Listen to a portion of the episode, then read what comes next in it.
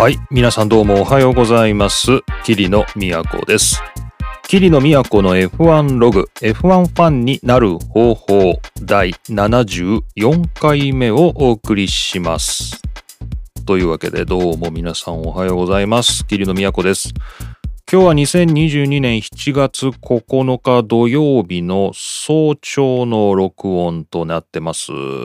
はい、えー、F1 的には7月まあ、ファンの間では、魔の7月と呼ばれているとか呼ばれていないとかっていう感じですが、まあ、ファンがというか、まあ、多分 F1 のパドックの中での方が問題だと思うんだけど、えー、5週間あるのかな ?5 回週末があるこの7月の4回ですね。4つの週末で F1 があるっていう、まあ、すごい超過密スケジュール本当はこれトリプルヘッダーだったんですよね。3戦連続3週やるっていうことすらあったんだけど、それは絶対にやめてくれっていう各チームからの強い要望があって、じゃあまあ2回2週ずつ1週間間空けてやりましょうみたいな。まあそういうことになったんだけど、ま1ヶ月の間に4回もグランプリがあるっていうね、そういう凄まじい7月。先週イギリスグランプリ、シルバーストーンでした。そして今日、えー、今9日土曜日で、今まさにオーストリアグランプリが進行中です。さっき僕朝見逃し配信ですけど、ダゾーンで昨日の予選見てきました。金曜日の夜、日本時間的には金曜日の夜と言うべきか土曜日の深夜じゃないね。早朝でもないね。やっぱり金曜日の夜かな。金曜日の夜、えー、やってた予選見てきました。オーストリアはスプリントなんで、えー、今日土曜日の夜ですね、えー、スプリントがあるということで、予選が金曜日だったんですね。で、ちょっと見てきましたけど、まあまあ何やらですね、まあ盛り上がる予選ではありました。という感じの、えー、週末です。はい。さて、えー、っとね、で、イギリスのシルバーストーンの話なんですけど、こんなお便りいただいてますので、ちょっとこのお便り紹介したいと思います。えー、お便りと言いますか、ツイートいただきました。ハッシュタグ F1 ログつけていただきました。滝さんありがとうございます。イギリスグランプリ、スタート直後の大クラッシュ。ありましたね。チョーグワンユーのクラッシュありました。大クラッシュよりも、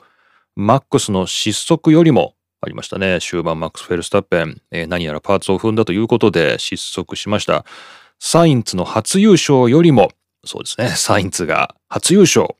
意外でしたけどね。そうか。フェラーリで、しかも彼自身キャリア F1 初優勝しましたね。ペレスの最下位からの2位よりも、ハミルトンの3位よりも、まあ、本当たくさんあったんだね、イギリスグランプリね。えー、そういった、いろいろなことよりも、レース前のフェッテルが走らせたウィリアムズ FW14B が良かったと思ってしまう私は斜めすぎっていうですね、滝さんの、えー、ハッシュタグ F1 ログ付きのつぶやきいただきました。ありがとうございます。いや、このフェッテルガというですね、あのー、昔の F1 マシンですね。えー、昔の1992年かな ?92 年の F1 マシン、ウィリアムズの FW14B というマシンを走らせたんですよね。で、これが、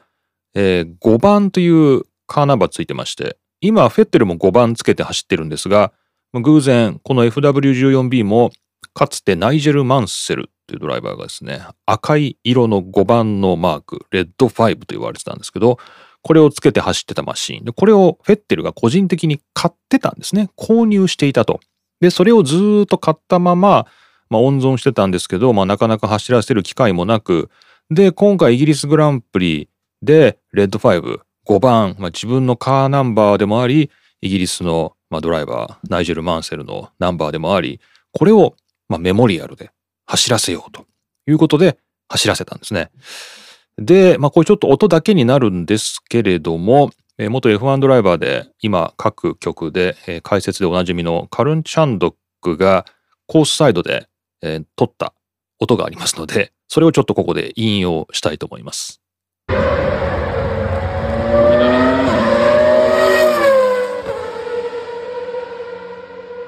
はいはいはい。まあ、こんな感じでね、えー、これが当時のルノーですかね。ルノーの V10 エンジンということで、まあ、今のような環境性能とか、えー、そういうことを一切考えてない時代の、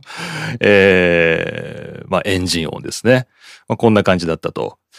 ただですね、最近、まあ、フェッテルいろいろ活動してまして、まあ、環境保護なりですね、まあ、人権なりですね、まあ、ジェンダーの平等なりですね、まあ、本当にいろいろなところで、まあ、フェッテルはま活動しているんですけど、まあ、そんな中でやっぱりこう環境問題っていうのもとっても大事だっていうことで、まあ、発言をしているというのは以前ですねこの番組でもお伝えした通りです。でこの環境なんて一切考慮されていない昔の F1 マシンを走らせるという時にえー、フェッテルが面白いことをしたよねっていうのが、まあ、いろんなところで記事になってたと思います。で、これを、まあ、やっぱりフェッテルのことはここに聞くのがいいのかなということで、えー、ベッテルニュースさんですね。ベッテルニュースさんがうまくまとめてくれていますので、ちょっと紹介します。2022年7月1日、ベッテルがマンセルの FW14B で走るカーボンニュートラル燃料で完全にサステナブルな方法で走らせるというですね、えー、こんなことを書いてくれていまして、えー、彼が、フェッテルが持っている FW14B なんですけれども、これは、えー、ガソリンですよね。ガソリン使わなきゃ走らないんだけど、そのガソリンをカーボンニュートラル燃料というですね、そういう燃料を使いましたということが、ここでまとめてくれています。まあ、これってどういう燃料かと言いますと、ベルギーの会社が作っていて、えー、あ、違う、ベルリンか。ベルリンの会社、だからドイツの会社なんだけど、工場はベルギーにあると。で、もともとのこの FW14B という F1 マシンが使っていた燃料、ガソリンですね。この組成を、まあ、まず分析して、FW14B のエンジン、その他マシンには一切手を加えることなく置き換え可能な燃料を作ったと。でその燃料はどういうふうに作るかというと、えー、まずは、えっ、とですね、この記事の中に説明文があるんですけれども、えー、科学的に合成するんですよね。つまり油田から取らないってことですね。で、まずその有機物に関しては廃棄物から、えー、作ると。まあ、この図を見ますと、まあ、廃棄物の中には、えー、まあ、もういらなくなった木材であるとか、えー、あと植物であるとか、あとは家畜の絵が描かれてますので、まあ、おそらくは家畜から排泄されるもの、まあ、こういった、まあ、廃棄物、もういらないものっていうところから、えー、合成のバイオ燃料を作りますよと。さらには、えー、二酸化炭素、空気中の二酸化炭素ですね、排出されるものを、まあ、キャプチャーする。だからそういったところから集めた二酸化炭素や、えー、水の中から取られる水素、こういったものから、えー、さらに合成燃料も作り、これをまあ2つ混ぜると、この有機、燃料と廃棄物から作った燃料と、空気中の、そういった成分を取って作った燃料っていうのを混ぜて、それをまあ工場で混ぜて、通常の車が走ることができる燃料を合成する。でその時に使う電力というのは、えー、風力発電であるとか太陽光であるとか、まあ、そういった、自然エネルギーで作るということで、えー、これで作られた燃料というのは、えーまあ、何も足さない何も引かないみたいなねこうこの世の中にあるものから作り、えー、この世の中に還元していくということで、えーまあ、まさにカーボンニュートラルという、まあ、新しい燃料なんですよっていうことですね。でまあフェッテルの狙いとしては、まあこうまあ、彼は、えー、環境活動環境保護活動みたいなことをしながらも、まあ、実はまあ偽善者とね、まあ、言われるようなことがあったりするのは、まあ、彼自身は、まあ、F1 のレーサーであって、まあ、いわばこうガソリンを燃やして走る文化の中の中心人物だということで、まあ、矛盾しているっていうことをまあ言われたりもするんですけど、まあ、彼がここで狙ったのは、えー、昔のレースの遺産ですね。昔の車も新しい燃料を使えば、もう全くニュートラルな、カーボンニュートラルな形で走らせていくことができると。まあ、昔の文化を、え、捨てることなくね、そのまま未来にも残すことができるじゃないかということを、まあ、デモンストレーションしたかったということもあっての、まあ、この試みのようです。まあ、これは本当にいいですね。素晴らしいですよね。もちろんこれ燃料高いみたいですよね。燃料が、えー、っと、この、まあ、ベッテルニュースさんの記事の中でよりますと、燃料1リッターあたりえー、大体6ユーロということで、えー、まあ840円と書いてありますけれども、まあ大体この円安の昨今、まあ、大体1000円ぐらいと考えましょうか。リッター1000円っていう感じで、えー、考えますと、まあ、割高っちゃ割高なんですが、まあ十分、あの、普及価格帯に入っていく可能性はあるんじゃないかなっていう感じですよね。はい。という、まあそんなようなこともありまして、まあこれ、あの、滝さんがつぶやいていただいたような感じで、まあいろいろあったとシルバーストーンね、えー、クラッシュもあったし、まあトラブルもあったし、まあ初優勝もあったし、まあ本当にいろんなことがあったんだけれども、フェッテルが走らせた FW14B が良かったっていうのは、まあ、単なるこうノスタルジー、解雇とかね、まあそんだけじゃなくて、まあ、未来を考える上でも、まあ、結構大事な出来事だったのかなと思ったりします。はい。というわけで、まあ、F1 はこの後、このカーボンニュートラル燃料というのを2026年から採用する予定だそうですが、まあ、フェッテルはまあ1年でも早くですね、可能な限り早くそういった燃料を使うようにするべきだということもコメントしていたようです。はい。まあ、他のカテゴリーでも使ってるみたいですね。というわけで、えー、今回はまあそんな感じでイギリスからオーストリアへという感じの週末を過ごした、まあ私キリノですけれども、まあ皆さんのなんだかあんまり目に止まらなかったようなニュースばかりかもしれませんが、まあ、僕のこれ面白いじゃんと思ったやつを、まあ、今日もいくつか紹介していきたいと思います。桐野都の F1 ログ F1 ファンになる方法第74回目お送りします。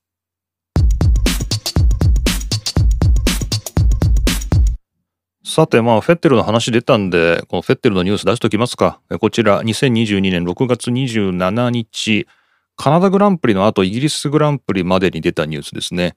カナダの環境問題に声を上げたベッテル、同国エネルギー省は最もひどい偽善と反論というですね、こちらオートスポーツウェブに出ていました。アストンマーチンのセバスチャン・ベッテルはモントリオールで行われた F1 カナダグランプリでタールサンドの採掘をやめろ。あとはですね、カナダの環境犯罪ですね、そのようにこうヘルメットトに書かれたデザイン、えー、および T シャツですかね。これでまあ登場して、えー、カナダが、えー、アルバータ州ですね。アルバータ州でこのオイルサンドを採掘するという事業、まあ、これを非難するというですね、批判する、そういう、まあ、意思、えー、意図で、まあ、こういうデザインで、まあ、登場したと。えーまあ、多くの木を切り倒し、えー、石油を採掘するために、えー、カナダはアルバータ州を破壊していると、これは自然に対して非常に大きなダメージを与える、カナダは温室効果を及ぼすガスの排出量も採掘以降明らかに増えているんだというふうに今ベッテルは説明したということです。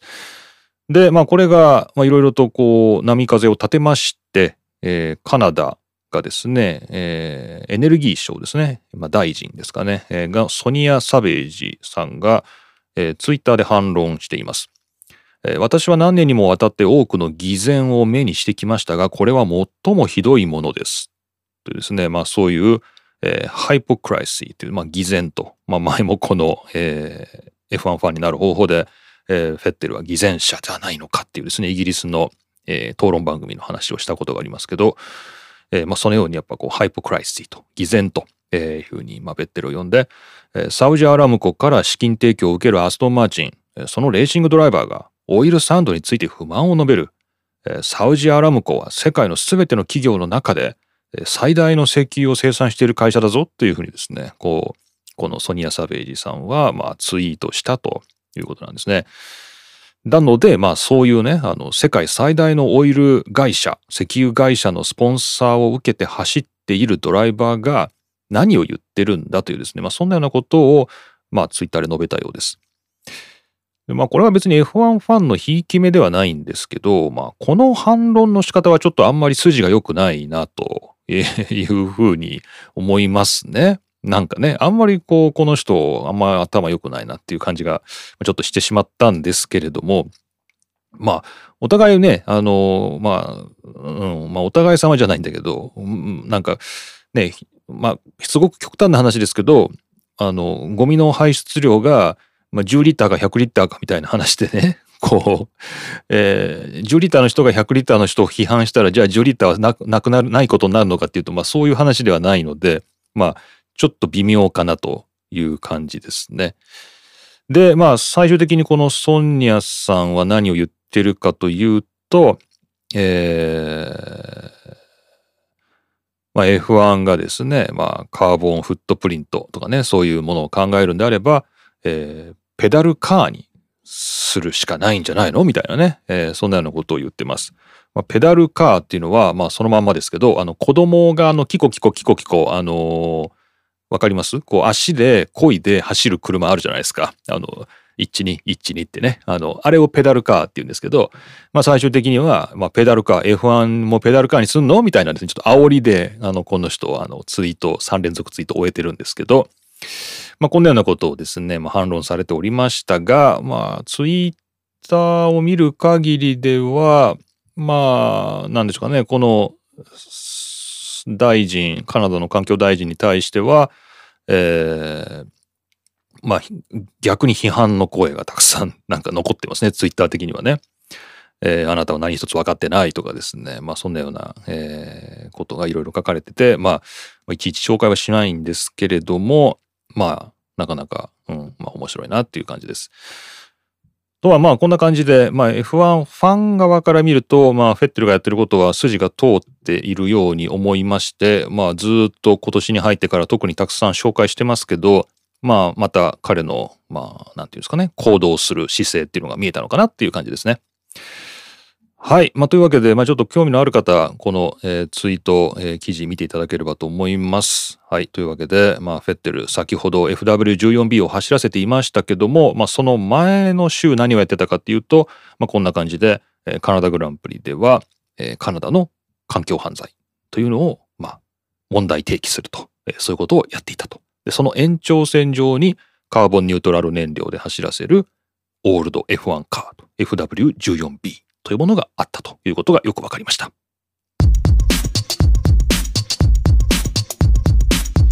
はい。えー、っと、ちょっとこれラッセルの記事なんですけど、まあこれもカナダまで遡るものですけど、まあなんでこれ紹介するかって言いますと、まあブーイングに関するものなんですね。観客からドライバーに対するまあ、ブーイング、これにラッセルが苦言を呈しているという記事を紹介したいんですが、これなんで今これ紹介しようかなと思ったかっていうと、さっきオーストリアの予選見てたら、予選の Q3 でハミルトンがクラッシュしてたんですよね。で、その時に、まあ、観客席映ったんですけど、あの例のオレンジ色の軍団がですね、えー、まあ、マックス・フェルスタッペンのファンだと思うんだけど、えー、みんなでイエーイってですね、喜んでたんですよね。こう歓声を上げてたというか。で、まあ、ハミルトンがまあ Q3 でクラッシュしてイエーイってみんな喜んでて、で、まあ、それに対して、まあ、トト・ボルフなんかは、あの観客を教育しろと、えー、エデュケートしなきゃダメだっていうですね、まあ、そんなようなことを言ってて、えー、まあ、ドライバーに対して、そうやってファンが、まあ、こう、なんていうんですかね。まあ、歓声を上げるっていうのは、まあ、それはもちろん成功した時には、まあ、歓声を上げるもんなんだけど、まあ、なんか失敗した時とか、まあ、クラッシュしたりとか、そういう時に、イエーイっていうのはいかがなものかっていうようなことが言われてたんで、あ、そういえばそういうニュースあったなと思って、ちょっとこれ、あの、カナダの話ですけど、紹介したいと思います。これ英語ですね。racefunds.net なんですけど、Russell reveals strange first experience of being booed at F1 race と。えー、ラッセルが、えー、明らかにした、えー、奇妙な初めての経験、えー、F1 のレースでブーイングを浴びるっていうですね。まあ、ラッセルがカナダグランプリの時ですかね。えー、で、えー、観客からブーイングを浴びたんだそうですね。で、そんなの全然知らなかったんですが、えー、記事の中を見ていきますと、ドライバーパレードですかね、えー、決勝レース前の、えー、ドライバーズパレードで、まあ、車に乗ってぐるぐる回ってた時に、えー、こっから先妙に詳しいんですけど、こう、えー、35歳か40歳ぐらいの男性が僕にブーイングをしてきたと。よく見えたなと思いますけどね。まあ、どれぐらいの距離だったのかちょっと明らかじゃないんですけど、まあ、ドライバーズパレードなんで、こうコース回ってての、こう、まあ、観客席からのブーイングだったと思うんだけど、35歳か40歳ぐらいの男が ラッセルよく見えたなと思うんだけど、えー、ブーイングしてきたと。で、しかもその男のことを僕は全く知らないと。なんだけど、まあ、ブーイングされた。で、なんで自分にそんなヤジが飛んできたのかっていうのかな？ブーイングされたのかっていうのはもう本当に見当がつかないと。えー、ただ、えー、まあ誰に対しても礼儀正しくしようと思ってやってるし、まあ一番ベストのね、こうショーを見せたいと、レースをやりたいっていう気持ちでまあやってると。なんだけど、まあそういうふうに、なんだかよくわかんないけども、まあヤジを浴びせられることがあったと。で、まあちょっとラッセル怒ってまして、えー、What gives that guy the right to boo at anyone? ね、あの、その男がね、こう誰かにブーイングを浴びせるなんていう権利を持ってんのかと。あとサッカーで、まあフットボールでもそういうブーイングみたいなのあるけども、一体な、誰がそんな権利を持ってやってんだと。ね。えー、選手は自分の仕事をして、そのキャリアを、えー、あって、そのキャリアの中でベストをね、尽くして、まあやってると。まあそんな中で、まあそういう選手の立場を全く理解してない奴らがいると。まあね、そのようなことを、まあ彼はすごく怒ってて、えー、まあ断固として、えー、そういったものは、えー、もうやめなきゃいけないということを、まあ言っています。での、まあさっきの、まあオーストーリーでも、まあハミルトンが、まあブーイングではないんですけど、まあ歓声を浴びてて、まあこれもいかがなものかという、まあそんなような感じで、まあ最近問題になってるんでね。ね、まあこれはね、まあ非常に難しい問題だと思うのは、まあ確かに、まあトットボルフが怒ったりとか、ね、あのラッセルが、ま、戸惑ったりとか、こういうのよくわかるんで、まあ確かにこうリスペクトするっていうかね、こう選手を称えるっていう気持ち、これはすごく大事なんだけど、まあでもその一方で、まあ、この番組を通して繰り返し言ってますけど、ファンがどこで何を思おうと自由なんですよね。自由なんですよね。だから、まあ、皆さんもテレビの前で、ハミルトンがリタイアしたらやったっていう人だっているし、まあ、フェルスタッペンが失敗したらよっしゃって思う人もそれはいるわけだよね。それはいいわけよ。いいのよ。だからそこはいいのよ。なんだけど、まあ、これ問題は切り分けて考えなきゃいけなくて、ただそれをそうツイートするとか、あの、こう、サーキットの客席で、その感情をドライバーに対して、この、なんていうの？伝えるっていうのはどうなのってことよね。そこは、こうちょっと内心に留めておいたらどうみたいな、まあ、そういう問題だなっていうふうに僕はまあ捉えました。なんていうかな。なんか、なんか気持ち悪いじゃん。みんな、なんか、なんか、わあ、もうみんな最高。もうみんな、あの、最高ですっていう、なんか、うん、すごい美しい世界なんだけど、なんかそれ信用できないんだよね。なんていうかな。こう、うん、なんかその道徳的に素晴らしい世界、優しい世界っていうのは、うん、なんかすごくもちろんいいんだけど、なんかちょっと気持ち悪いなって思っちゃう自分もいて、えー、かといってそんなギスギスした世界がいいなんてわけないし、こう、なんとかこう、ね、こうファンの、えー、自由っていうかね、何を考えてどう楽しもうと自由っていうのと、この、えー、ドライバーに対してのリスペクトっていうものを、まあ、示すとか、まあ、他のファンに対しての、まあ、思いやりというか、まあ、そういうものをまあ保つとか、まあ、これどういうふうに両立するのかなっていうところで、まあやっぱり、うん、まあどう思っても自由だけど、まあそれを表現する方法は考えろと。まあそれぐらいしかないのかなっていうのが、まあ僕の考えですね。まあこれは必ずしもこう、トト・ウォルフとかですね、ラッセルが言ってるようなこととは一致しないのかもしれないんですけど、まあ、僕のスタンスとしてはそんな感じかな。はい。というわけで、えー、まあ、ラッセルはちょっとね、戸惑ったということなんですけど、まあまあまあ、彼これからね、キャリアを積んでいったらもっとブーイングを浴びるかもしれないし、まあ変な話ね、クラッシュしたら歓声を浴びるかもしれないんですけど、えー、まあどうなっていくのかなわかんない。ね、本当わかんないです。まあそんな感じで、まあちょっとラッセルの衝撃的な、えー、経験ということで、若いっていう感じでした。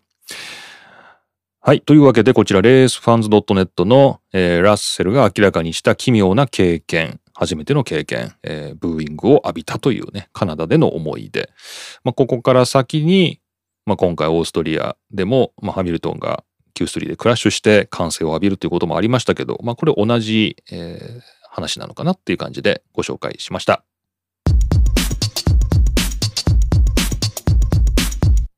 さて、シルバーストーンの話しましょうか。えー、イギリスグランプリシルバーストーン。えー、こんなツイートもいただいてます。ジーフさん、シルバーストーンはいいぞっていうですね、えー、F1 ログ、ハッシュタグ付きでいただきましたツイートありがとうございます。えー、ジーフさん2019年にシルバーストーンに、えー、観戦に行かれたということで、なんかこの番組でも2019年のイギリス前後でジーフさんのレポートをお届けしたような気がするんだけど、その時の写真ですかね。えー、もう2年前 ?3 年前ですか ?3 年前のシルバーストーンの写真付きで、えー、シルバーストーンはいいぞっていうですね、そういうツイートいただきましてありがとうございます。えー、ハッシュタグ F1 ロゴで皆さん検索していただければ素敵な写真が、えー、たくさん出てくると思います。で、そのシルバーストーンはいいぞっていうことで、まあ、シルバーストーンの周りのちょっと変わったレポートを、えー、ジャーナリストの尾張さんですね。尾張正宏さんが挙げてましたので、ちょっとご紹介しましょう。こちら F1 速報のページに載ってます。F1 トピック。目的地に向かうにはオールドコース特有の経験が必須。帰り道には例のファーストフード店というですね、サーキットだよりという連載、7月5日ですね。えー、こちら結構面白かったです。なんていうのかな。こう、サーキットに行く裏道っていうのかな。なんか、こう、普段絶対に、こう、観光客が目にしないような風景がたくさん紹介されてて、こちらの記事面白いです。シルバーストーンサーキットはロンドンから直線距離で 100km 以上離れている。まあそうですね。サーキットの周辺には鉄道の駅もない、ないですね。なので、まあ車での移動がベストだと。まあね、ロンドンからだったらまたシャトルバスが出たりすると思うんですけど、まあ、単独でね、個人で行くなら車がベストだよと。ただし、まあ、ナビに、えー、シルバーストーンサーキットって入れても、まあ、いろんな交通規制があったり、えー、まあ、必ずしもこう、いい道が案内されるわけじゃないんだよということで、まあ、尾張さんが、すっげえ裏道だと思うんだけど、まあ、このルートで行くといいよみたいなのを写真付きで紹介してくれてて、これすっごい面白かったんで、もしちょっとジーフさんもですね、次シルバーストーン行くときはもしかしたらレンタカー借りれるかもしれないんで、この尾張さんの写真のね、この記事通りに今度はぜひ行ってレポートしてほしいと思います。すごいですね、途中でこう国道からあの A、A5 とかね、A43 とか、この A っていうのはあの国道ですね。日本でいうとこの国道に当たるんですけど、まあ、そっからこう途中、片側一車線の農道を走るとかですね。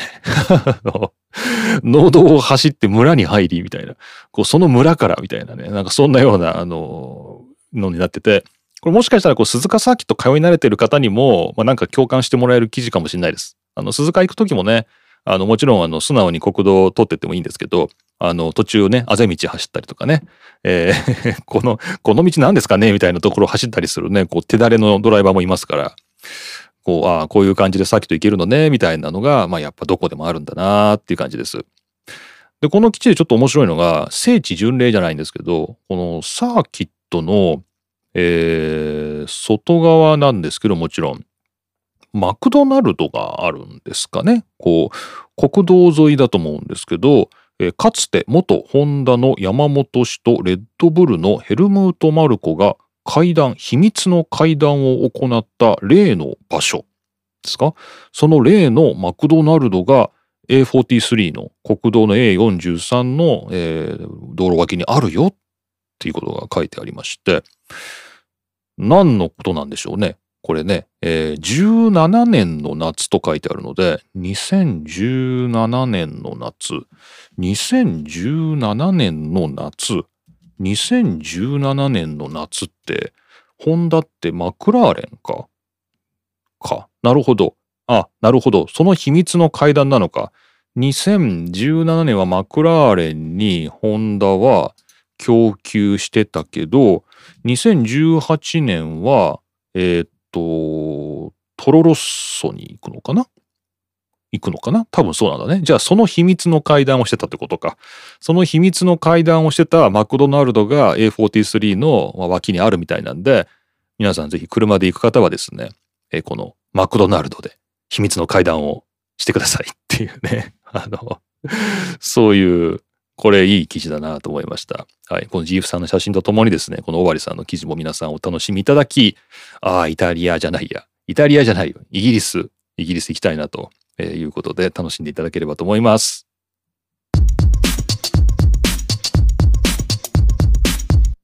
さて、そんなイギリスでは、えー、F1 イギリスグランプリの前の週ですかね、えー、グッドウッドフェスティバル・オブ・スピードという、まあ、イギリスでモータースポーツの祭典といいますか、まあ、そんなフェスティバルが行われていましたね。全然関係ないけど、このグッドウッドフェスティバル・オブ・スピードって書くと、すごいカタカナで長いんですけど、これ英語で、あの、ポッドキャストとか聞いてると、Get a Festival Speed みたいなんですね。すごい短いんだよね。 Goodwood Festival of Speed. Goodwood Festival of Speed. みたいなんですね。なんか、これ、グッドウッドフェスティバルオブスピードっていうイベントがあるっていうのがないと、多分リスニングできないなっていうようなね、すごいリズムでみんな、Goodwood Festival of Speed って言うんで言うんで、すごい僕このフレーズ好きなんですよね。グッドウッドフェスティバルオブスピードっていうフレーズが好きなんですけど、まあそれはともかくですね、そんなグッドウッドフェスティバルオブスピードっていうのがありまして、まあそこで、まあこんなニュースですね。えー、四肢麻痺の元レーサー、頭の動きと呼吸でマクラーレンを操り、グッドウッドを疾走というですね、これはテクノエッジの、えー、ニュースで、えー、2022年の、えー、6月27日の記事ですね。で、これは、えっ、ー、と、レーシングドライバーのサム・シュミット。これは、まあ、インディカーのね、ファンの方にはおなじみなのかなと思いますけれども、まあ、サム・シュミットさんは2000年にテスト走行中の事故で死死麻痺と、つまりまあ両手両足が麻痺してしまって、え車椅子生活を送っているんですけれども、えー、と、まあ彼自身、まあ、モーター、えー、スポーツの、まあ、チームを設立して、で、えーまあ、インディカーのチームを率いていると。で、彼は、その、もともとはこのフランク・ウィリアムズですね。サー・フランク・ウィリアムズに、まあ、刺激を受けて、えー、車椅子でも、まあ、戦い続けたフランク、サー・フランクに刺激を受けて、まあ、自分自身もチームを設立して、まあ、インディカーを率いてきたというですね、まあ、そんな2000年から、まあ、そういう、えーまあ、転機があったという方ですね。これがサム・シュミットさんです。で、その彼がですね、えー、と、このマクラーレンはスポーツカーのマクラーレンで F1 カーではないんですけど、マクラーレン 720S スパイダーですね。これを、えー、両手両足が麻痺した状態でも、まあ、運転できるように改良されたものですね。どのように実際運転するかと言いますと、えー、ドライバーの頭の動きをカメラで捉えて左右のステアリング操作に変換する。つまり右に振れば車が右に行き、左に首を振れば車が左に行くと。まあそういうことですよね。ヘッドトラッキングしていると。さらにはドライバーが息を吐き出すと加速。ですね。これが加速。吸い込むと減速とするように改造されているということで、まあ、つまりじゃあ車の出だしはふーっていうふうに息を吸い出すということですね。えー、そうすると、えー、一気にアクセルを全開にすると。まあ、こういう形で、えーまあ、巧みにですね、このマクラーレンを走らせたというニュースなんです。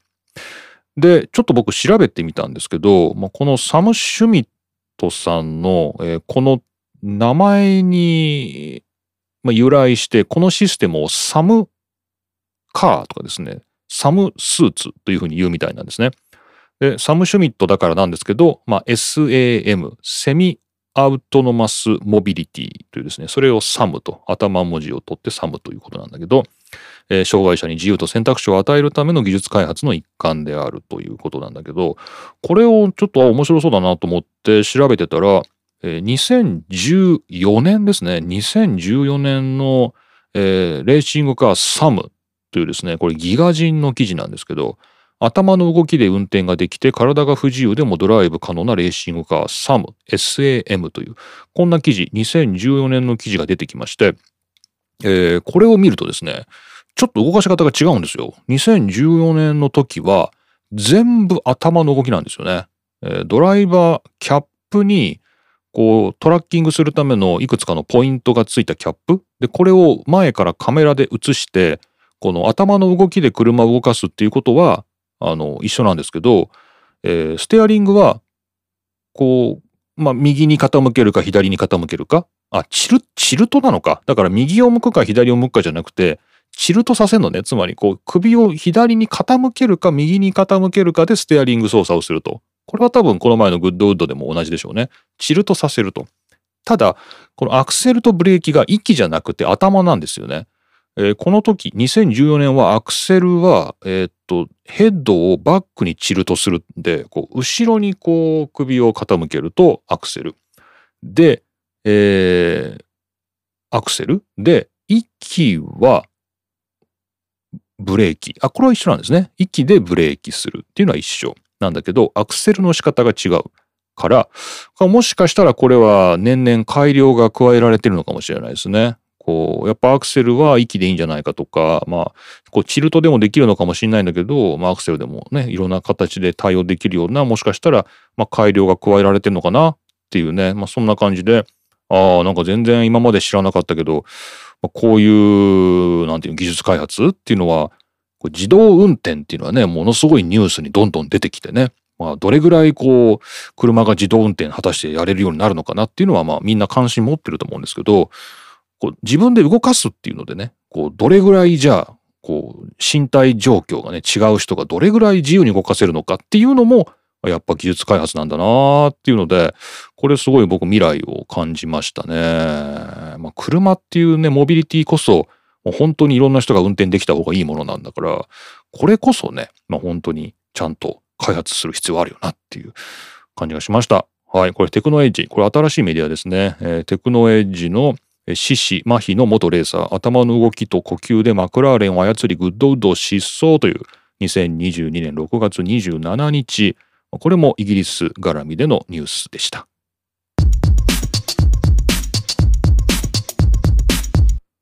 はい、こちらはアルピーヌの記事ですね。スカイスポーツの記事です。えー、アルピーヌが、えー、英語なんで、アルピーヌ Launch Program to Help Female Drivers Reach Formula One と、アルピーヌが、えー、新しく女性が F1 に乗れるような、まあ、そういうプログラムを始めますよっていうですね、ねそういうニュースです。スカイスポーツのサイトで、えっ、と、これは2022年の6月30日の記事ですね。で、これによりますと、えっ、と、アルピーヌが、えっ、と、8年間のプログラムだそうですね。えー、若い、ヤング、フィメールドライバーですね。若い女性ドライバーと協力して、カートから F1 まで8年間のプログラムで、えー、そのステップアップを支援するっていう、そういうものすごく長期にわたるプログラム、え、これを始めますよと。いうものです。で、どういうふうに支援していくかっていうと、まあもちろん資金を提供していくという形なんですけれども、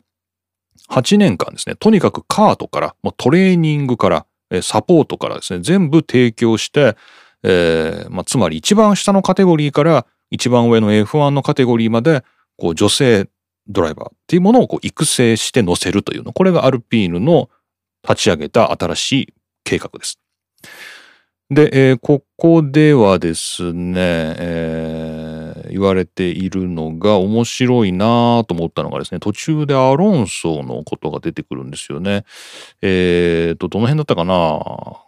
とですね、この辺か。えーと、え、例えば、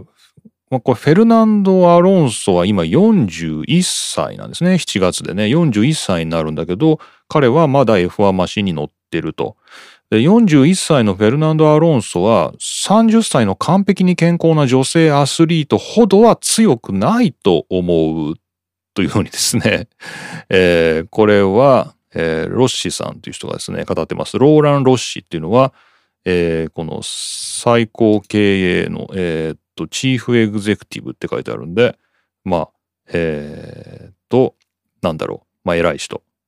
ですね。はい。が、えー、そういうことを語ってて、まあ、つまり、えー、41歳の男性というもう肉体的には、まあ、だいぶ衰えた人が、まあ、まだ F1 に乗れているじゃないかと。ということは、まあ、30歳の、まあ、もしかしたらもっと若いですね。25歳とか30歳とかの、もう完璧な状態にある女性アスリートなら、アロンソよりは肉体的に強いはずだと。ね。なので、えっ、ー、と、女性があの、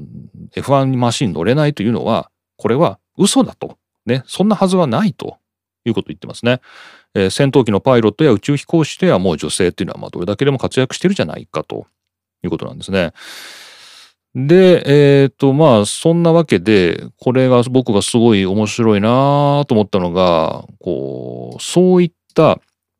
えっ、ー、と、どの辺に書いてあったかな？アルピーヌがやりたいことっていうのは、えー、そういう、こう、女性は適用できないとかね、あの女性には乗れないんだっていう神話ですね。これを一つずつ否定していきたいと。なので、こう一番下のカテゴリーからやっていくと。えー、さらにはもうなんかもう女だからダメだよねっていうそういう偏見ですね、えー、ステレオタイプみたいなものは、えー、壊していきたいと言っているし、えー、疑似科学ですね、pseudo scientific alleged hurdles。こうなんか科学的な根拠があるなっていうふうに思わせてるようなんだけど実際にはそんなことはない心の中のハードルっていうかね、えー、そういったものもまあ壊していきたいっていうようなことをまあ言ってて。面白いなとぜひやってほしいなっていうふうにちょっと思いました。で、この記事、まあ、この後半はですね、えっ、と、ジェイミー・チャドウィックっていう、まあ、あの、W シリーズで連続してチャンピオン取ってるんですけれども、もうそっからですね、F2 に上がれないというか、もう W シリーズのチャンピオンでもう2回取ってると思うんですけど、でも、まあ、そこから出ていけないっていうね、チャドウィックのインタビューが後半続いてて、彼女は、まあ、今年もやっぱりまた W シリーズに、ま、出戻っちゃってるというかね、そこから出れてないんですけど、えー、来年は F2 か F3 に乗りたいっていう言ってんだけど、まあ、なかなかそこから出ていけないよねっていう、まあ、そんなようなことが、まあ、ちょっと問題提起としてかな、えー、後半はチャドウィックのことが書いてあります。はい。ということで、えー、残念ながらこのアルピーヌのプログラムは若手をカートから育てるっていう、まあそういうプログラムなんで、もうチャドウィックのようなある程度完成したドライバーっていうのはその対象にはならないようなんですけど、まあ8年間かけて、まあ、カートから F1 まで、これは男性のね、あのドライバーであってもなかなかそこの、なんていうの、そんなにフィットして、こう、しっかり成長するドライバーってあまりいないのかもしれないんですけど、まあこれを女性ドライバーで、一体どれぐらいの規模で、まあどれぐらい支援するのかっていうのはちょっと興味がありますね。というわけで、えー、もう男性中心の文化なんてのは本当に全部壊せばいいんだっていうのがまあ僕の考えですけれども、まあ、ぜひアルピーヌ頑張っていただきたいと思います。えー、こちらスカイスポーツの2022年6月30日の記事、アルピーヌ Launch Program to Help Female Drivers Reach Formula One という記事ご紹介しました。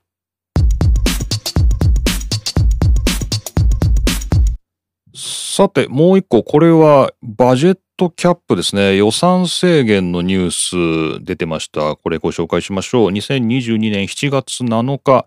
マクラーレン F1 代表2022年の予算制限は守れない状況と明かす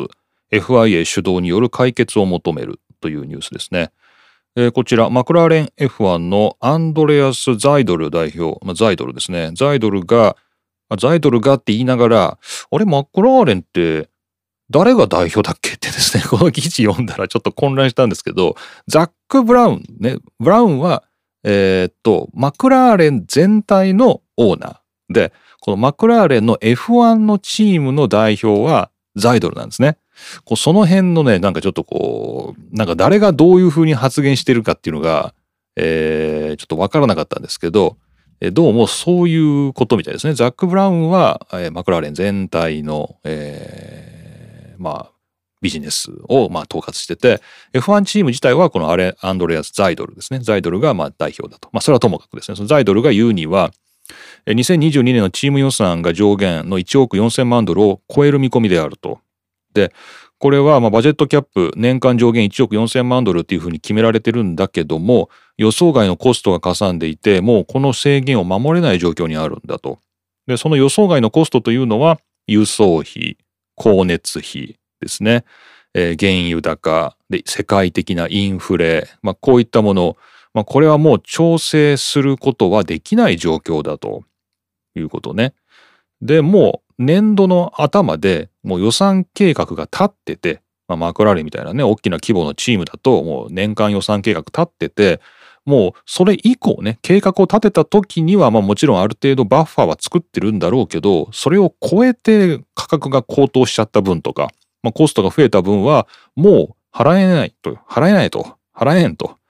えー、いうことで、ちょっと悲鳴を上げている状況ということです。はい。まあこれ今までもね、今年に入ってからフェラーリもレッドブルもメルセデスも言ってるのかな？もうなんか予算がきついと、えー、予算制限きついということを言ってて、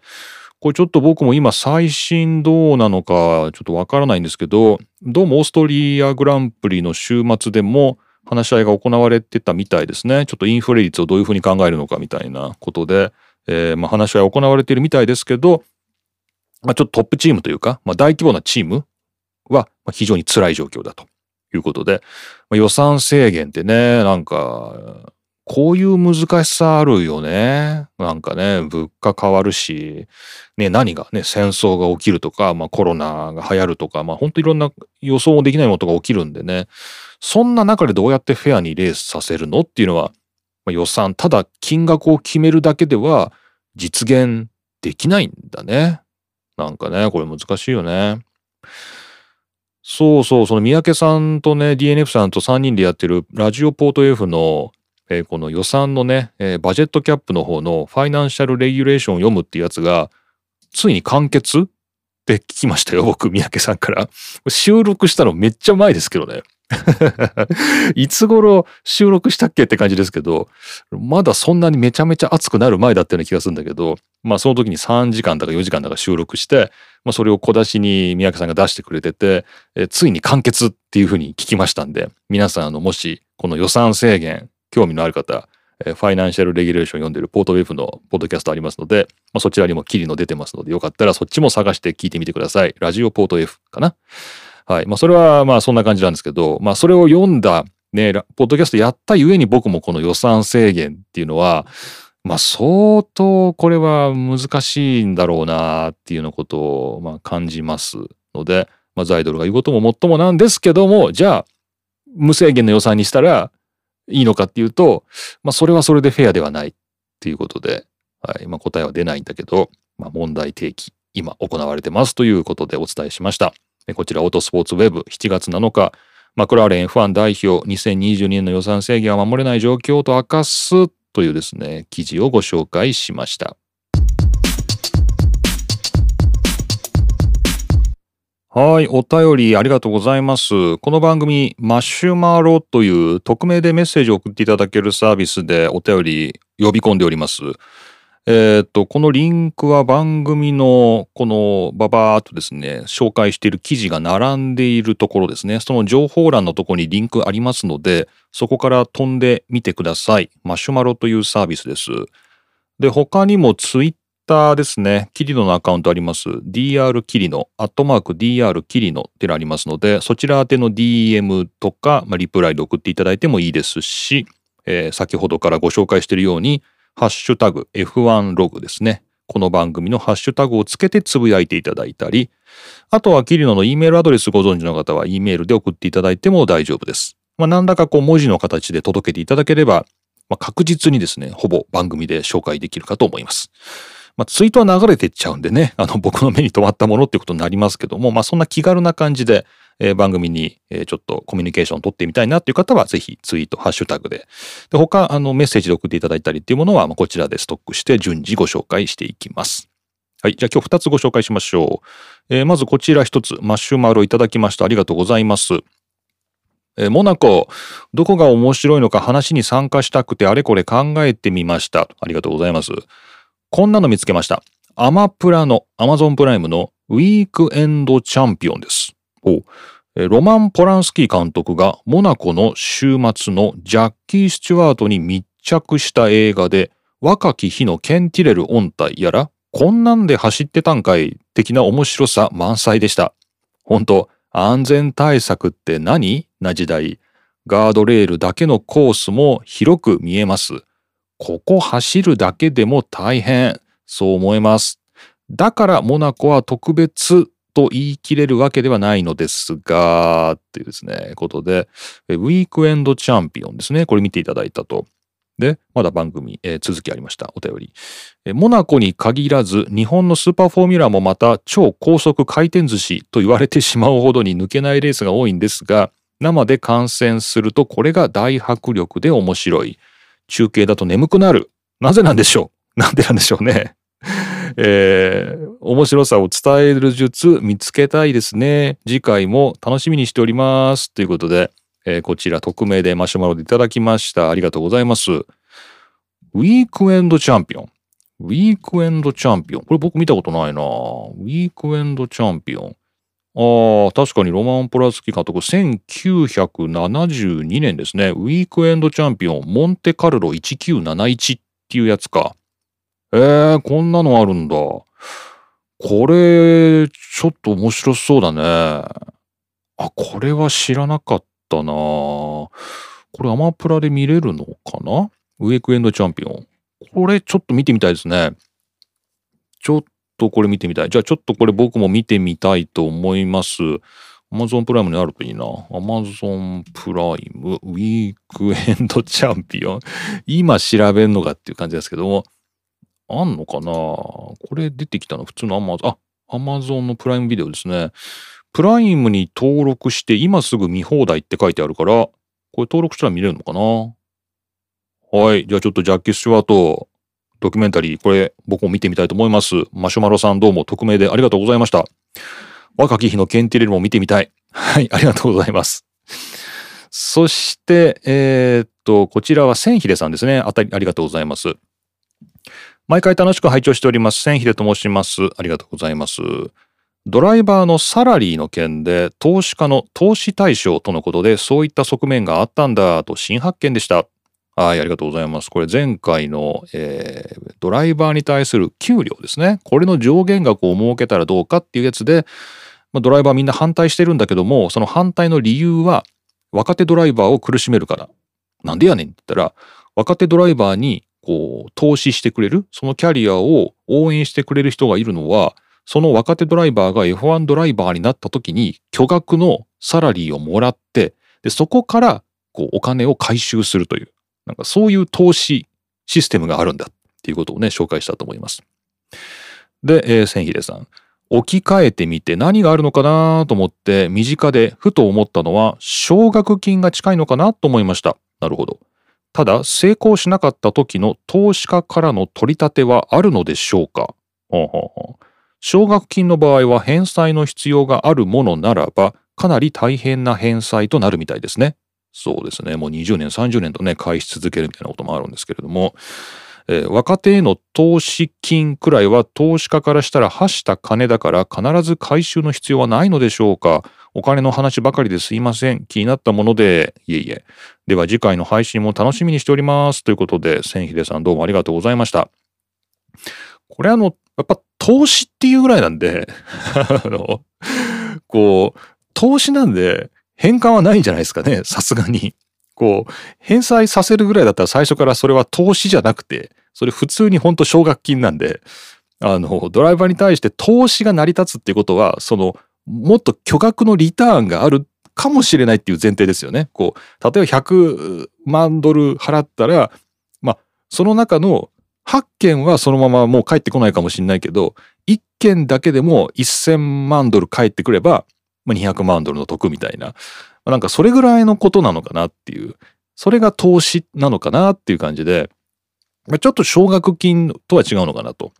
まあ、奨学金もあの返済不要のものもあるんで、まあ、それはすごく、えー、近いのかなって感じしますけど、でも別にそれすらね、あの別にリターンはね、あの、求めてないと思うんで、その奨学金出した側はね、えー、将来、あの、何？就職して、えー、年収何百万円とかになったら、そのうちの何十万返せよみたいな話じゃないから、やっぱ投資っていうからには、やっぱちょっとギャンブルなんじゃないの？その投資する側は？ギャンブル？だけど、めっちゃ当たるとめっちゃ儲かるっていう。多分そういう感じなのかなっていうね。まあそんな感じとイメージしてます。はい。千秀さんどうもありがとうございました。まあ、こんな感じかな。えー、こんな感じで、えー、今回もマシュマロいただけて、えー、ツイートもいただけて、本当に嬉しかったです。ありがとうございます。えこの番組2週間に1回の配信となってますので、またこの先2週間、皆さんからメッセージ受け付けたいと思います。えメッセージはマシュマロ、ツイッター、E メール、まあ、いろんなところで受け付けてますので、ぜひ、霧の宛てにお願いします。というわけで、今回もありがとうございました。メッセージのコーナーでした。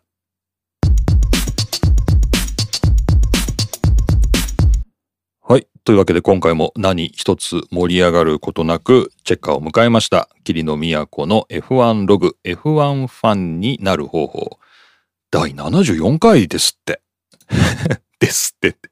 74回。ええーお送りしました。いやー、これすごいですね。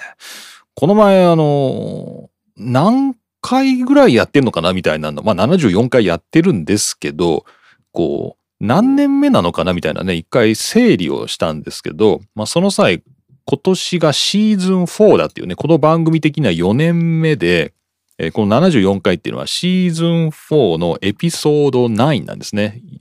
シーズン4の9話目がこの74だっていうことが分かりまして、まあ、最近このシーズンとエピソードもつけるようにしてるんですけど、えーああ、そうか、もうシーズン4、4年目なのかって思うと、いやー、よく続いてるよね。いや、すごいよね。こう昔やってたポッドキャスト、僕の前世にやってた F1 のポッドキャスト考えると、もうシーズン4の頃にはもうヘトヘトだったような気がするんだけど、もうボロボロっていうか、なんだけど F1 ログの方はもうほんと適当にやってるからね、もう全然平気。まあと皆さんもね、温かく見守っていただいて、まあ、メッセージでも励ましていただいて、まあ本当にありがとうございますって感じですかね。でもまあ何が偉いって僕ですけどね。まあ、僕が偉いですね。やってる僕が一番偉いですけどね。もうこれは間違いないです。皆さんのおかげでとか言うけど、やっぱ僕が一番偉いと思います。はい。それはともかくですね、えーっと、えーっと、F1 のスケジュール確認して最後、えー終わりましょう。えーっと、今、オーストリアやってるんですけど、これが7月10日ですね。7月10日オーストリー決勝。で、次がフランスが1週挟んで7月24日決勝。で、その次の週7月31日がハンガリー決勝ということで、まあ、本当に7月の3日、10日、24、31っていう風に4回決勝があるんですね。はい。で、その後1週間休みがありまして、ベルギーグランプリ、オランダグランプリ、イタリアグランプリというふうに、まあ、ヨーロッパラウンドがまだまだしばらく、9月の半ばまでですね、ヨーロッパラウンドが続くっていう感じです。はい。というわけでした。いや、ちょっとオーストリアね、あの、この後スプリントあるんで、ちょっとどうなるのかなっっていう感じでね、あの、ちょっと予選の感じがちょっと不穏だったんで、まあ、この後どうなっていくのかなっていうのもちょっと楽しみでもあり、まあまあ不吉なことは起きないといいなっていう感じですけど、まあ皆さんと一緒に楽しみたいと思います。というわけで今回も霧の都がお送りしました。また次回お会いしましょう。